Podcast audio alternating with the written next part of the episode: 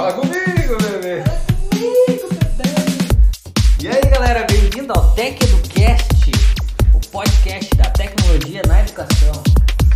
Estamos aqui hoje com o Lucas, o menino, o guri, boleto, o homem totos. Pode mandar que a gente manda cobrar. O que a gente tem pra hoje então, meu amigo Jason? O que tem pra hoje é tecnologia na educação. Vamos treinar melhor esse robô aqui, peraí. Ah, então é isso aí, cara. Então vamos falar um pouquinho do assunto, vamos voltar para nossa pauta aqui, que é a transformação digital na educação.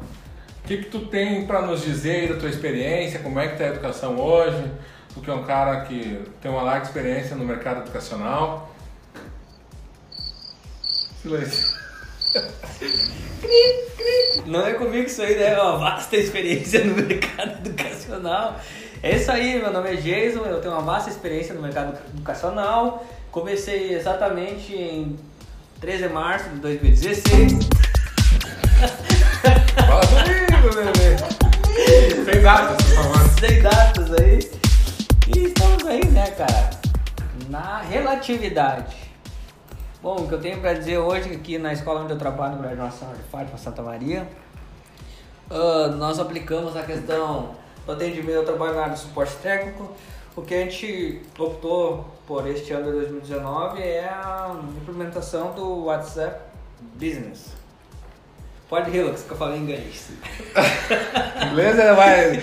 Um dia que a WhatsApp nos, nos, nos patrocinar, a gente vai fazer o, esse, esse merchandising aí. É, é isso aí. Curso de inglês. É. E Lucas, do teu ponto de vista, cara, com esse WhatsApp aí para os, os pais, sabe, o que que, a, o que que movimentou na escola, uh, diminuiu o fluxo de ligações, uh, uh, qual a facilidade dos pais acessarem esse suporte? Então vamos lá, a gente ficou um cenário onde a gente tinha muita dúvida né, dos pais em relação à questão de acesso, questão de, de suporte ao sistema e essas dúvidas elas eram geralmente tiradas presencialmente. Né? Então isso, o pai ficava esperando e isso causava um problema para nós em relação à portaria, em relação à segurança mesmo da instituição. O que, que a gente identificou então? A gente identificou esse gargalo e disse, ó, a gente tem que resolver esse problema, como é que a gente pode resolver hoje? Criando, otimizando, é levando isso para a internet. Né? Então a gente disponibilizou esse atendimento via web no primeiro momento no processo de matrícula, né? Então a gente fez um levantamento uh, posterior ao processo, nós identificamos que a maior parte dos atendimentos eram relativos à questão de usuário e senha, que o pai, uh, principalmente, uh, principalmente não, mas da educação básica, ele acessa o portal praticamente uma vez por mês para emitir boleto ou para fazer o processo de rematrícula. Né? Uh, então, analisando isso, a gente chegou nesse conceito que era levar esse suporte online e a gente uh, reduziu significativamente o número de suporte presencial e o nosso feedback foi positivo em relação ao, ao nosso cliente, né, ao pai do aluno, que o aluno estava naquele momento de matrícula e ele já conseguia resolver o problema. Né? diferente como era antes. Ele, ele ia para o computador, não conseguiu acesso, acaba, acabava tendo que ir na sala, uh, tendo que ir na escola para resolver isso. Né? Então eu acho que esse foi o melhor ganho desse processo. Então, sendo assim, pelo que deu para entender, diminuiu significativamente o fluxo dos pais na escola, então em relação ao portal, acesso ao portal, então, né? Isso daí é muito bacana. E também é, e outra, só te interrompendo, mas outra coisa que tudo aquilo que a gente consegue levar para a internet, a gente consegue ter métrica, né? Então a gente, a gente, a gente essa métrica, por exemplo, de atendimento uh, online, a gente tinha ela instantânea, né? Então sabia quantas pessoas já tinha atendido aquele dia e isso se refletia no número de matrículas né, feitas no primeiro dia. A gente pode até levantar os dados ali, mas nós identificamos que boa parte, quase um quarto da instituição fez matrícula no primeiro dia, né? Eu acho que isso, muito isso da dúvida que era tirada prontamente ali o pai conseguiu acesso. Ah, muito legal. E eu também vi, Lucas, que vocês também implantaram na, na página das escolas a API do WhatsApp. No que que isso ajudou para vocês? É, na, a API é a conexão, né? Eu achei que tu ia falar do chatbot, mas acho que pode ficar para outro podcast, tá? Mas a API é a conexão, né, para agilizar o chamado, né? É, vamos pensar assim, ó. A marca, né, a gente tem que pensar a instituição de ensino como uma marca. E a marca, ela deve estar aonde o pai está sabe onde o cliente está. Então, o que, que é o nosso cliente? Pai de aluno. Quais são as formas de acesso desse pai de aluno? Então, o pai do aluno entra via Facebook em contato conosco, o pai do aluno entra via site em contato conosco, o pai do aluno entra via WhatsApp em contato. Uh, nós, através da API do, do, do, WhatsApp, do Facebook, a gente conseguiu concentrar todos esses canais de conexão num canal único internamente. Então a gente recebe todas as mensagens via uma única plataforma que atualmente é o WhatsApp Business ah, e isso vem trazendo melhoria para o nosso processo. Independente de qual instituição é, quando os pais acessarem o Facebook, mandarem uma mensagem lá, cai diretamente então no WhatsApp da, do suporte, então, da escola. Correto, correto. Ah.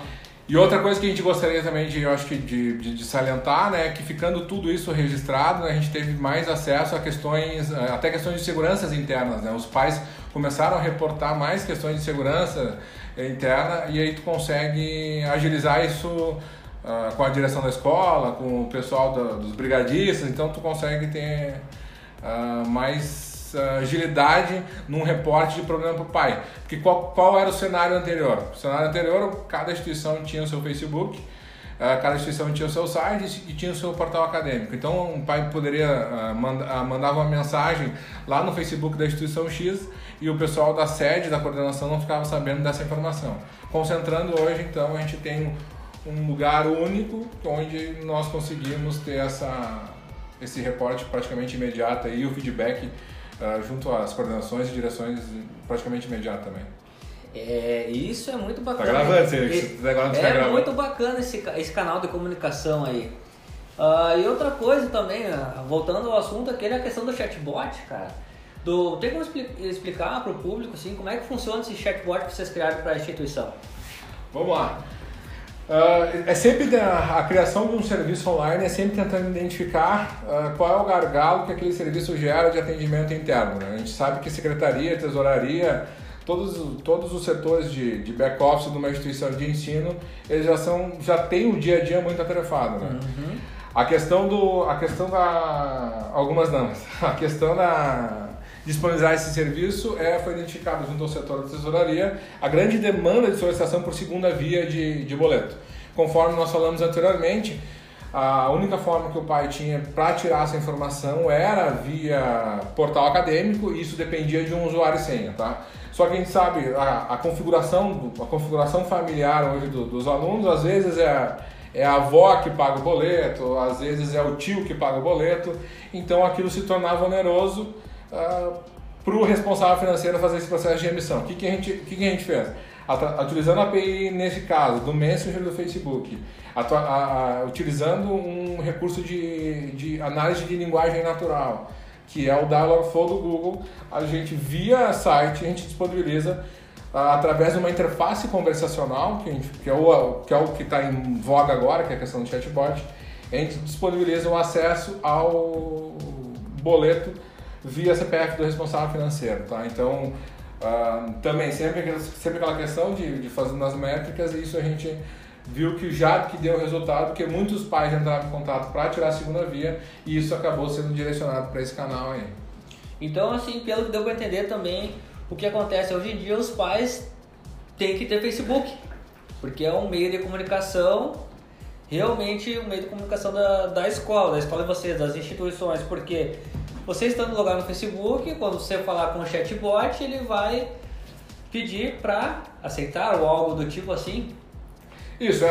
é o, o, Facebook foi uma plataforma adotada devido às APIs que a gente pode conectar com o nosso negócio, né?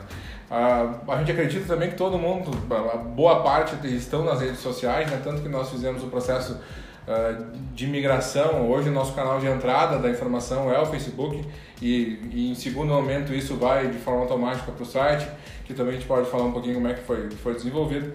Mas uh, lá no Facebook tu tem ferramentas que, que te possibilitam a comunicação mais próxima do pai. Questão também quando tu tem evento, a questão dos, da, da, das transmissões ao vivo. Então, por isso que a rede social nos apoia nesse, nesse sentido. Ah, grande ferramenta. Então, o Facebook ele te leva para o chatbot da instituição e também te leva para o WhatsApp da instituição, então. Correto, isso aí. são duas marcas que fazem parte hoje do guarda-chuva do Facebook, né? Uhum. A, gente, a, gente, pode falar de outras aqui, Instagram, Messenger. Então, a ideia quem está acompanhando as novidades do Facebook, a ideia deles é fazer essa integração de todas as ferramentas de chat. Então eu acho que a gente vai ter um ganho grande também. Então o cara, estando, estando na, no Instagram da, da, da, escola, vai poder entrar em contato com o suporte, assim como se ele estivesse no Facebook se estivesse dentro do site, por exemplo. Então tá, né, pessoal? Vocês viram então, já podemos chamar o Lucas Bolico de o, o Homem API, né? ah, fica lançando API em tudo aí. Então, muito obrigado pela audiência, pessoal. Ficamos aqui com o nosso Tech do Cast. Feito, pessoal, muito obrigado. A gente vai, esse é um projeto piloto, a gente vai estar tá desenvolvendo isso nos, nos próximos eh, episódios aí. A gente a, aceita sugestões. Acessem techeducast.com.br, lá na aba de comentários. Por favor, deixe seu comentário para nós. Valeu, obrigado. Feito!